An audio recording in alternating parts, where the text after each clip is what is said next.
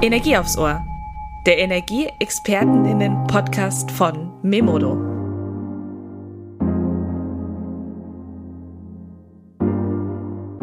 Hi Energiefans. Heute gibt es wieder Energie aufs Ohr. Ich bin Lena, Auftragsmanagerin und Energieexpertin bei Memodo. Einmal im Monat zieht es mich vors Mikrofon, um mit Energiespezialisten von nah und fern über News, spannende Learnings, Trends und die Energiezukunft zu quatschen. Legen wir los.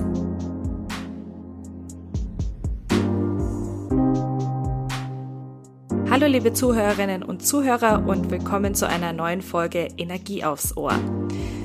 Ja, wie steht es eigentlich um unsere Wärmeversorgung?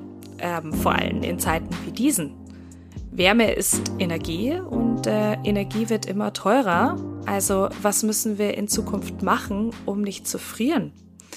Wenn ihr euch die gleichen Fragen stellt, dann hört die nächsten 30 Minuten gut hin, denn unser Thema ist heute die kommunale Wärmeversorgung mit Professor Dr. Katharina Gapp-Schmeling. Hallo Katharina. Hallo.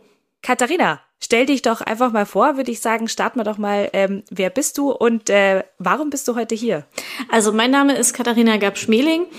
Ich habe das ganz große Glück in meinem Leben, dass ich zwei Dinge tun darf, die ich leidenschaftlich gern mache, nämlich forschen und lehren. Das heißt, ich forsche am ICES, das ist das Institut für Zukunftsenergie und Stoffstromsysteme mit dem Hauptsitz in Saarbrücken und einer Dependance in Berlin zu Energiethemen. Also ich bin dort im Arbeitsfeld Energie Energiemärkte tätig und äh, koordiniere gerade das Projekt Wärmewende in der kommunalen Energieversorgung.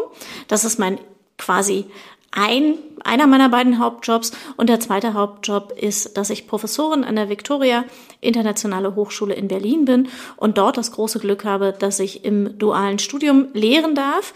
Das heißt, auch hier mit Studierenden zusammenarbeite, die dann das Ganze gleich in die Praxis transferieren. Und da schließt sich der Kreis wieder zur Forschung, denn auch bei unseren Forschungsprojekten am ICES geht es immer um Praxistransferforschung, um angewandte Forschung. Wir wollen ja heute nicht nur, also nicht über die Energiewende per se sprechen, sondern eigentlich um die Wärmewende oder über die Wärmewende.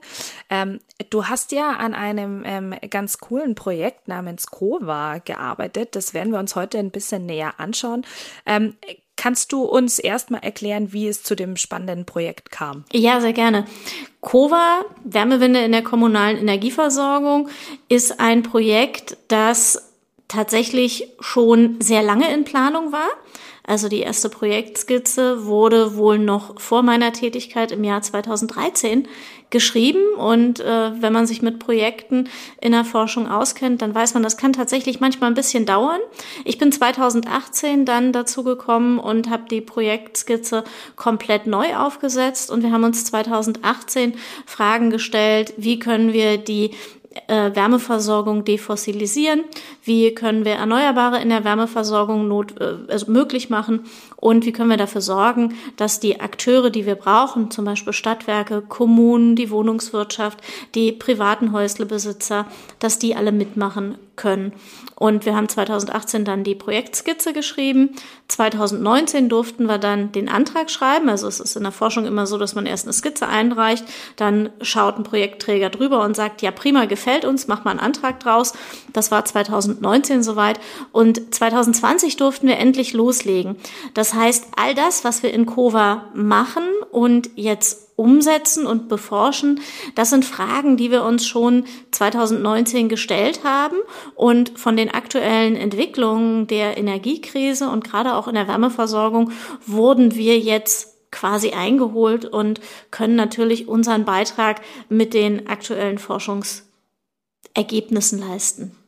Ich wollte gerade sagen, also wir werden ja auch später nochmal da äh, tiefer drauf eingehen, ähm, wie du schon sagst, gerade in der, in der jetzigen Zeit. Ähm, Du hattest vorher was gesagt, was, was mir jetzt noch nicht ganz klar ist. Du hast gesagt, ähm, wir wollen die Wärme defossilisieren. Ist das, meinst du damit jetzt dekarbonisieren oder ähm, was anderes. Mm, ein bisschen mehr. Wir sprechen ja in der Energiewende von fossilen Energieträgern und von erneuerbaren Energieträgern. Fossile Energieträger, das ist das, was man so kennt, Kohle, Gas, Erdöl, das sind die fossilen, die auch nicht in menschlichen Zeitmaßen irgendwie nachwachsen können oder erneuerbar sind. Also ist schon klar, wenn wir ein paar Millionen Jahre warten, dann kriegen wir irgendwie auch neue Kohle. So viel Zeit haben wir aber in der Regel nicht, sondern wir sind auf erneuerbare Energieträger angewiesen. Das ist neben Sonne, Wind eben auch Biomasse. Und Biomasse mhm. hat trotzdem noch ein C-Atom und dieses C-Atom ist eben für bestimmte Anwendungen, gerade in der Prozesswärme, wenn wir, in die, wenn wir an die Industrie denken, auch extrem wichtig. Und deswegen sprechen wir lieber von defossilisieren, was also heißt, die Fossilen sollen raus äh, und nicht nur dekarbonisieren, weil wir wissen, wir brauchen in bestimmten Prozesswärmeanwendungen immer noch das C-Atom. Also das Carbon bleibt dann in kleinen Teilen, aber es bleibt noch drin. Mhm. Also da ist sozusagen der Unterschied dann zur Energiewende, wo man ja immer dann spricht von Dekarbonisieren. Ähm, was, also ihr habt ja dann ähm, verschiedene äh, Städte begutachtet in dem Projekt. Ähm, wie ist das Ganze dann abgelaufen?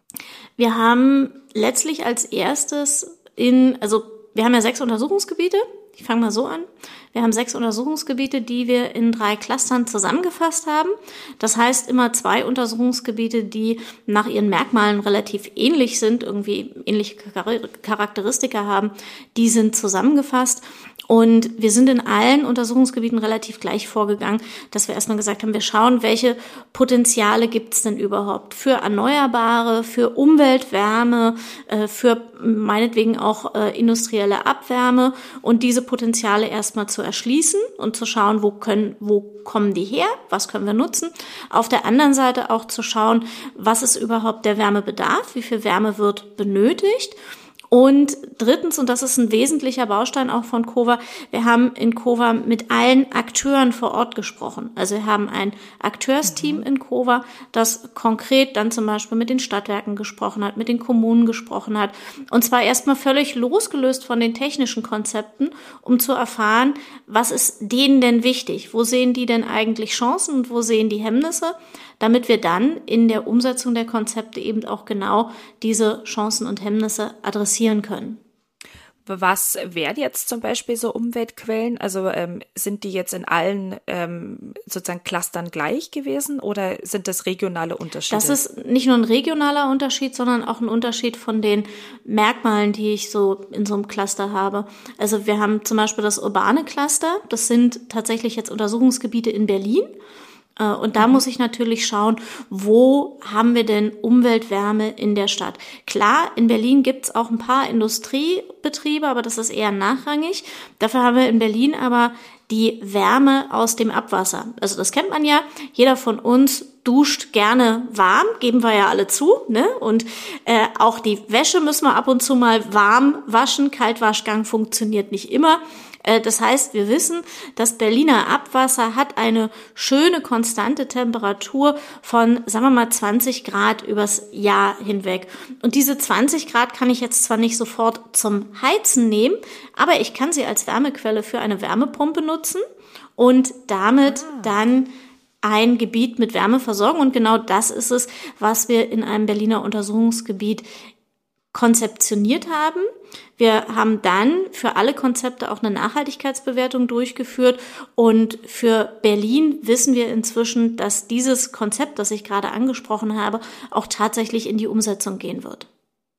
Ah, okay. Gut, das hat man jetzt in Berlin, wie du schon gesagt hast. Ich schätze mal in den großen Städten. Was, und was haben wir dann auf dem Land zum Beispiel? Da muss man schauen, in den Kleinstädten muss man schauen, wie ist die städtische Struktur. Also wir haben mehrere Kleinstädte mit einer industriellen Infrastruktur.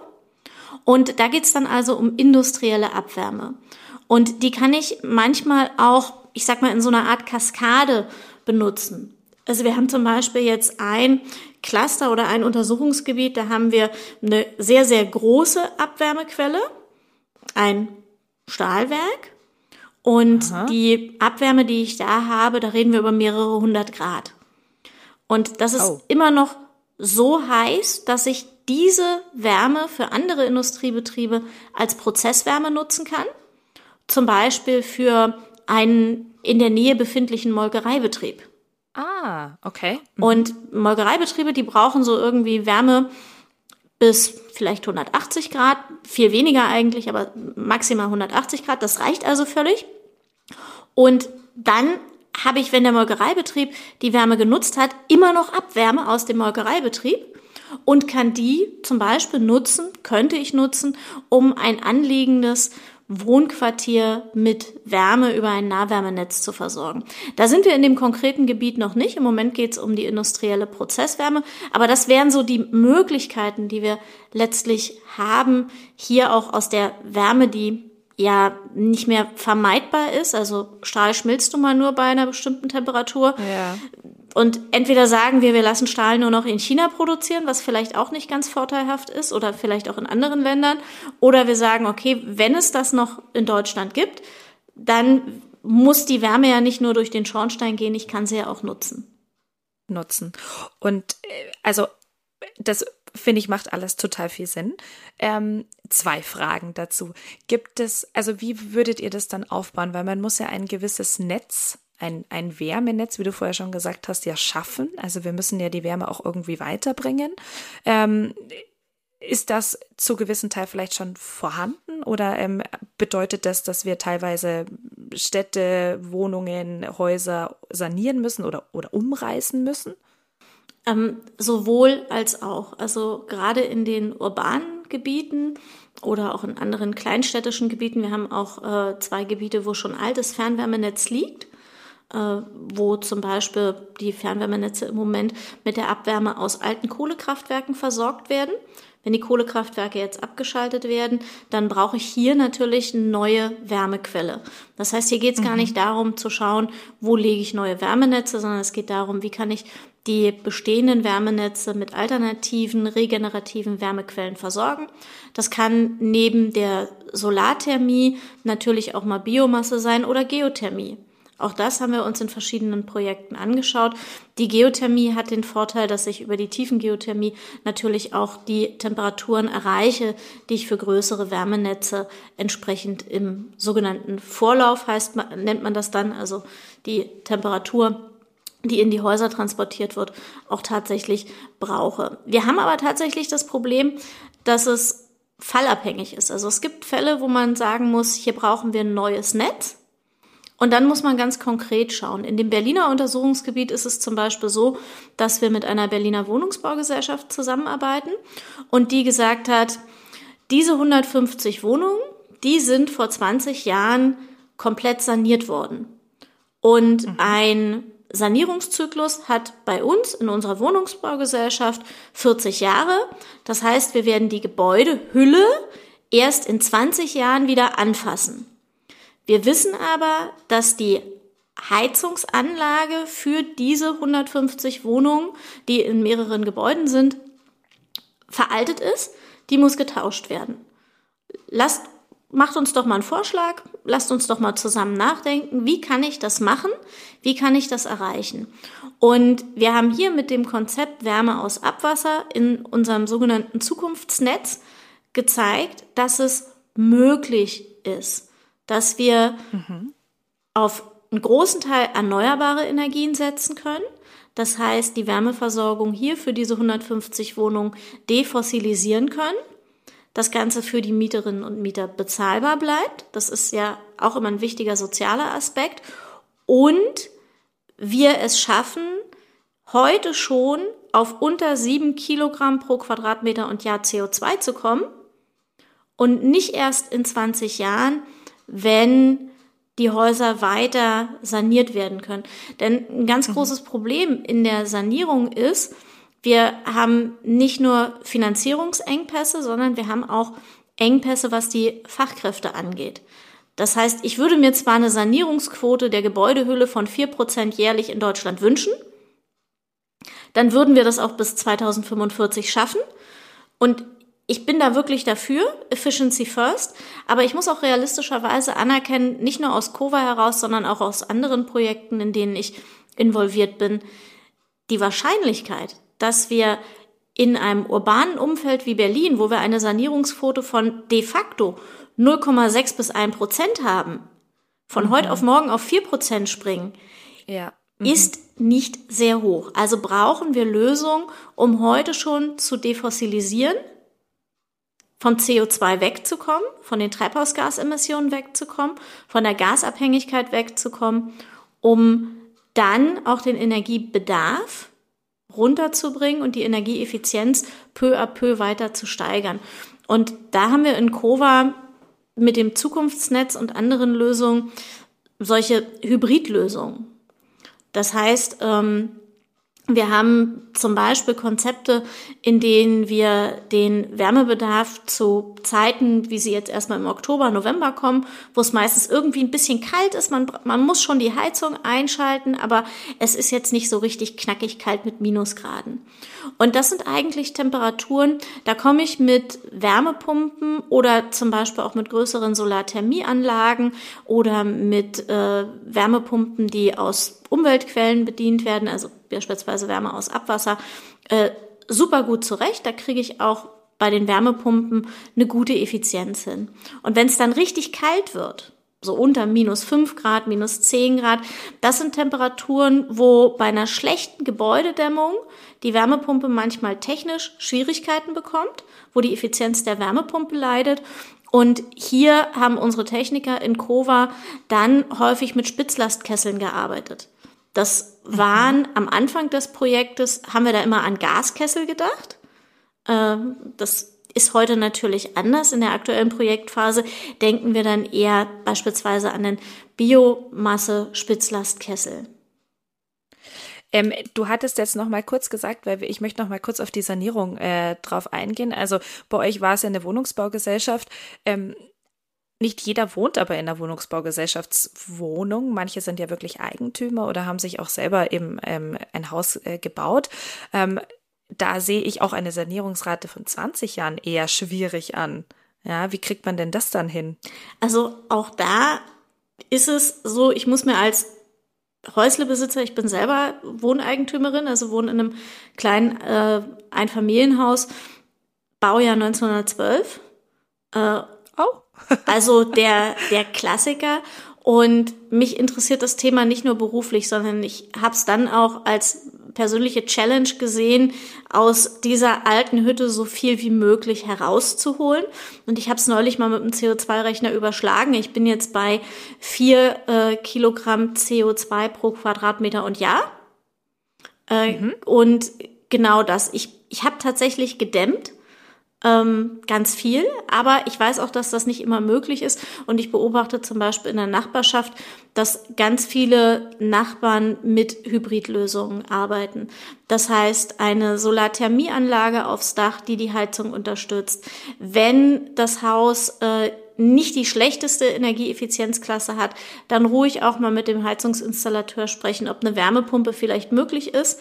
Da gibt's ja auch die Bundesförderung effiziente Gebäude über die man vielleicht auch einen Teil der Anschaffungskosten refinanziert oder ne, mhm. also gefördert ja. bekommt. Äh, und dann muss man schauen, wie man an so eine Hybridlösung rankommen kann. Und es gibt auch Möglichkeiten, das haben wir zum Beispiel äh, in unserem Untersuchungsgebiet im Saarland gesehen, auch da sind es Einfamilienhäuser und auch da liegt ein Wärmenetz. Also man hat früher immer gedacht, ich kann Wärmenetze nur in großen urbanen Gebieten legen.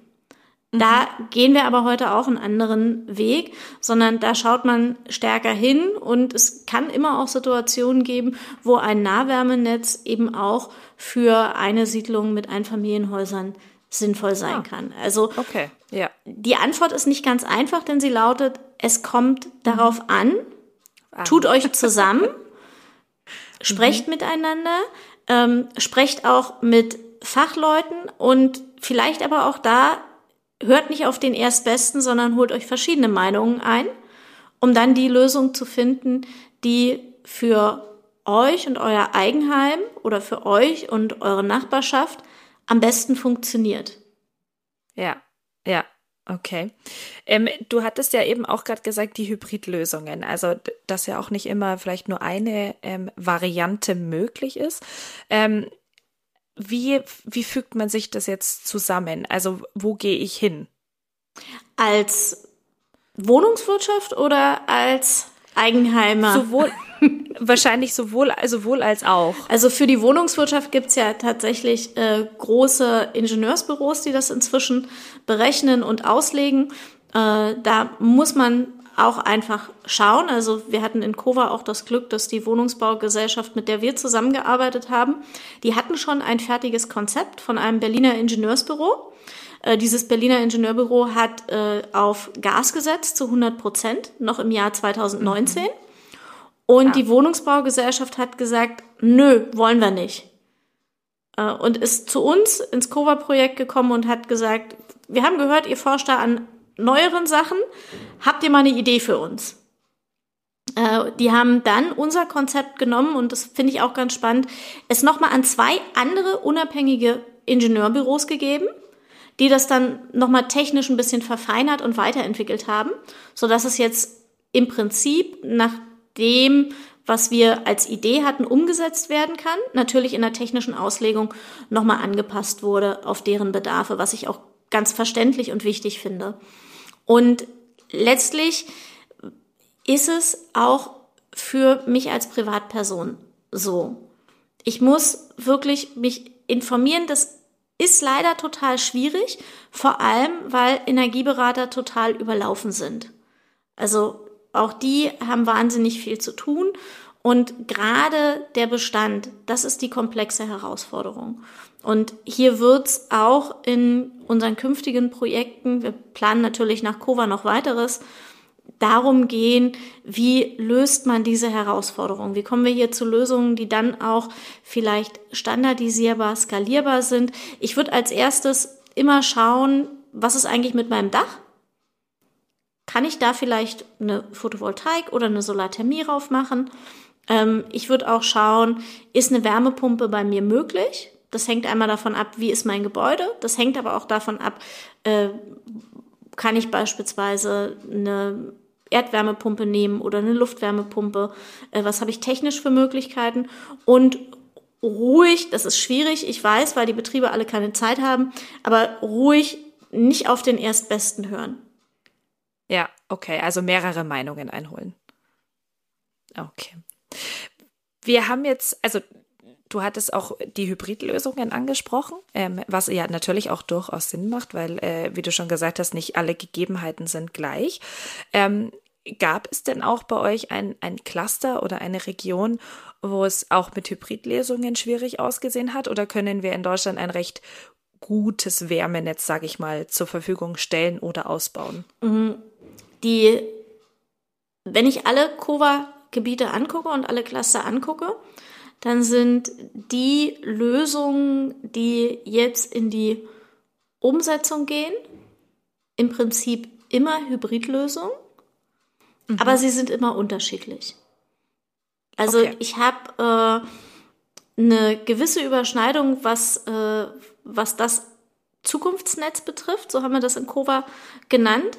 Also das ist ähm, eine Nahwärmeversorgung, die aus einer Umweltquelle gespeist wird, im städtischen Raum zum Beispiel aus Abwasser. Das kann aber auch mal Wärme aus Uferfiltrat sein oder äh, ähnliches. Also auch das sind Lösungen, die wir uns mal angeschaut haben. Dann eine Solarthermieanlage, die zum Beispiel den sommerlichen Wärmebedarf decken kann. Also wie gesagt, wir duschen ja alle ganz gerne ganz warm. äh, Speicherlösungen spielen dabei eine Rolle und eben auch Großwärmepumpen, so ich den Strombedarf, der damit einhergeht, mit erneuerbaren Energien decken kann. Also auch das muss man ganz klar sagen. Die Wärmepumpe spielt ihre Vorteile vor allem dann aus, wenn ich den Strombedarf der Wärmepumpe mit 100% erneuerbarem Strom decke. Wenn ich zusätzliche Kohlekraftwerke dafür ans Netz hole, ja. dann bekommen wir mhm. Schwierigkeiten.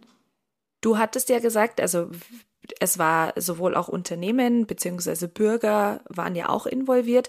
Ähm, wie sieht's da eigentlich mit der Akzeptanz aus? Also was sagen Bürger? Habt ihr mit, mit der Politik vielleicht auch gesprochen? Wie steht die Politik denn zu einem theoretischen Zukunftsnetz?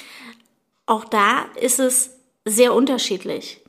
Also wir haben Hm, ich fange mal anders an. Also auch da ist es sehr unterschiedlich. Wir haben aber in Deutschland die Situation, dass die Bundesregierung ja schon seit dem Jahr 2002 eine Nachhaltigkeitsstrategie verfolgt und die alle zwei Jahre aktualisiert. Und inzwischen haben fast alle Bundesländer eine Nachhaltigkeitsstrategie und ihre Kommunen dazu aufgerufen, ebenfalls einen Beitrag zu den Nachhaltigkeitszielen zu leisten. Und jetzt gibt es also in der kommunalen Politik Menschen, die das erkannt haben und die sagen, jawohl, ich will das jetzt.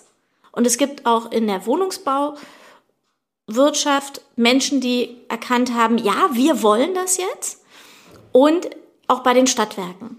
Es gibt aber natürlich auch Menschen, die damit Schwierigkeiten haben, die vielleicht ein bisschen ängstlich sind. Also wir haben tatsächlich auch mal mit einem Stadtwerk zusammengearbeitet, die sich sehr zurückhaltend gezeigt haben und in den Akteursgesprächen kam dann irgendwann raus, die haben mit bestimmten neuen Technologien wie Wärmepumpen einfach noch keine Umsetzungserfahrung. Ah, okay, also okay. Und also die Bedenken kamen so ein bisschen daher, dass sie einfach gesagt haben, ja, äh, wie schaffe ich es denn jetzt, meine Leute dazu zu schulen, zu sensibilisieren, dass die überhaupt wissen, was muss ich denn im täglichen Geschäft machen, damit alle Anlagen laufen, wie funktioniert denn die Wartung. Also hier auch Ängste zu nehmen.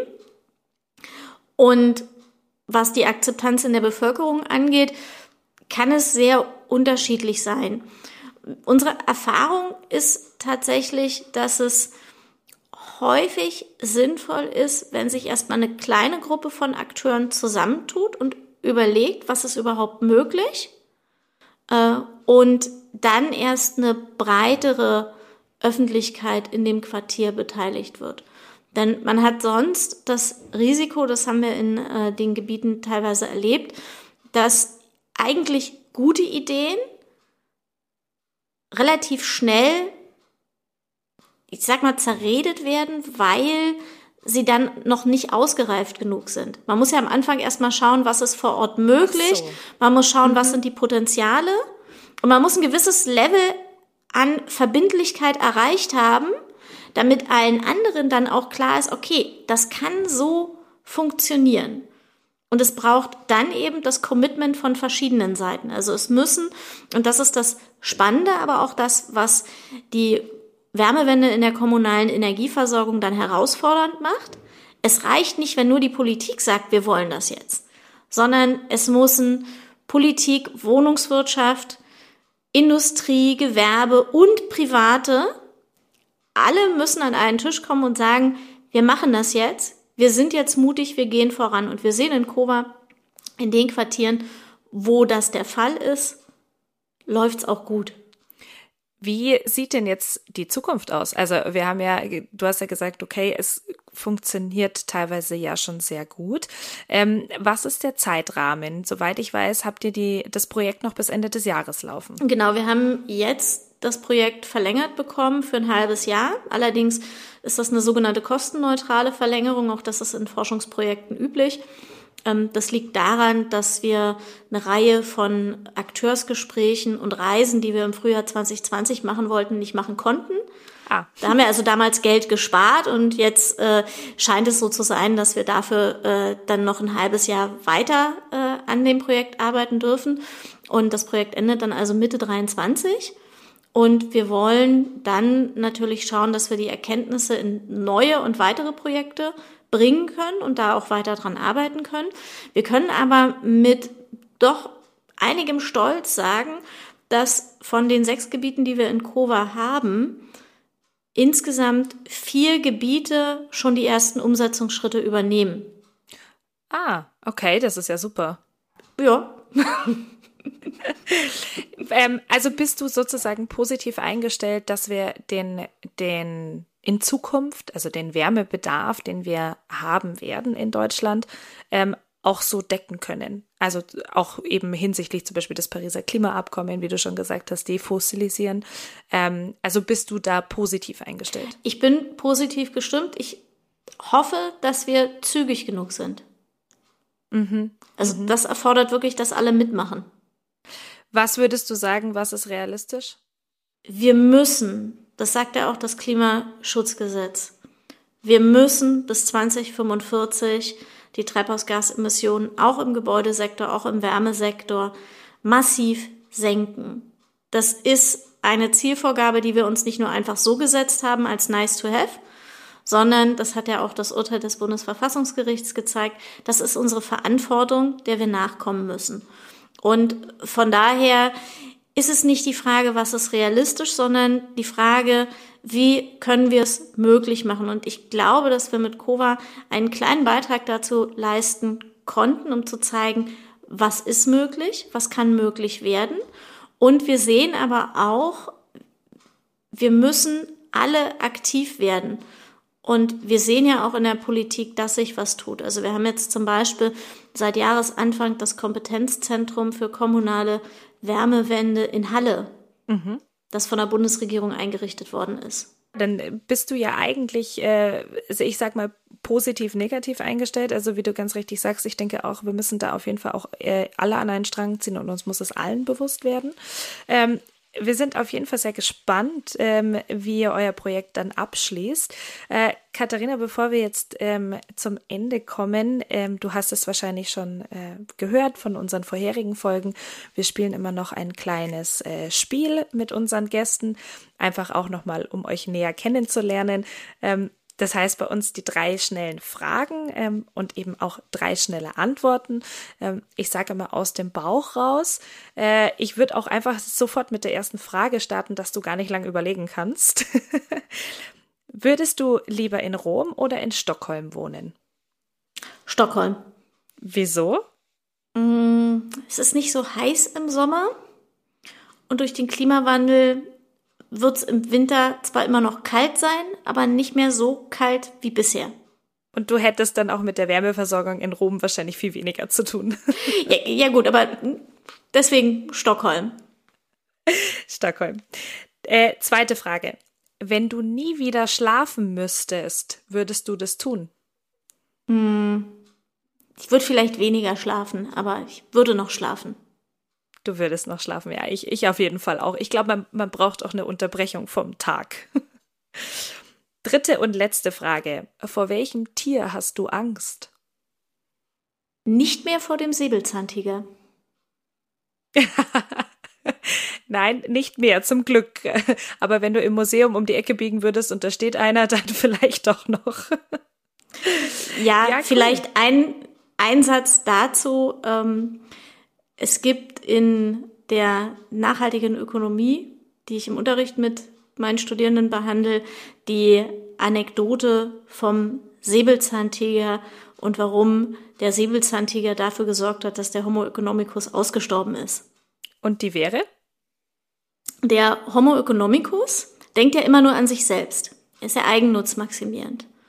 Und in der Urzeit traf also eine Horde von Homines Ökonomiki auf Säbelzahntiger. Da die alle an sich selber gedacht haben, sind die alle weggerannt. Äh, zurückgelassen haben sie Frauen, Kinder und Schwächere, die dann vom Säbelzahntiger gefressen worden sind. Eine andere Gruppe von Menschen, nämlich der Homo cooperativus oder Homo heterogenus mit heterogen und kooperativen Eigenschaften, mhm. denkt nicht nur an sich, sondern denkt kooperativ auch an andere, will etwas gemeinsam schaffen und hat sich gegen den Säbelzahntiger gewehrt, sodass Frauen und Kinder nicht vom Säbelzahntiger gefressen wurden und die Nachkommenschaft dieser Gruppe von Menschen also gesichert war, während der Homo economicus leider ausgestorben ist ausgestorben ist.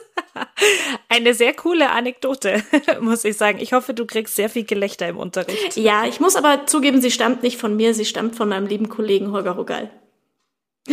okay, na gut. Ähm, dann danke, Katharina, dass du uns so einen tollen Einblick in die Wärmewende heute gegeben hast und uns äh, euer spannendes Projekt ähm, erklärt hast. Es ist ja noch nicht vorbei, also wir drücken euch äh, ganz fest die Daumen. Ähm, Gibt's jetzt vielleicht noch was für unsere Zuhörerinnen, wo wir noch ein paar Infos oder wo man sich noch mal weiter informieren könnte?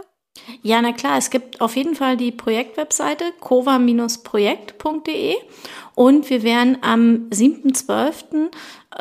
Am späten Nachmittag, also 17, 18 Uhr, rum ein Nachhaltigkeitsforum zur kommunalen Wärmewende als Hybridveranstaltung an der Victoria Hochschule gemeinsam mit dem COVA-Projekt veranstalten. Das heißt, wer in Berlin ist, kann gerne zu uns kommen in die Bernburger Straße. Und wer nicht in Berlin ist, schaltet sich einfach hybrid dazu. Die Einwahldaten werden wir in den nächsten Wochen auf der COVA-Projektseite bekannt geben. Und dann kann man sich für die Veranstaltung anmelden. Cool, cool. Das ist äh, sicher interessant. Äh, ja, Katharina, wir sind leider schon am Ende. Ähm, wir drücken euch die Daumen, wie schon gesagt, und äh, vielen Dank, dass du heute da warst. Vielen Dank. Ja, und äh, das war's von uns heute. Ähm, die Zeit geht natürlich mal wieder super schnell vorbei. Ähm, wir sagen Tschüss und Baba bis zum nächsten Mal.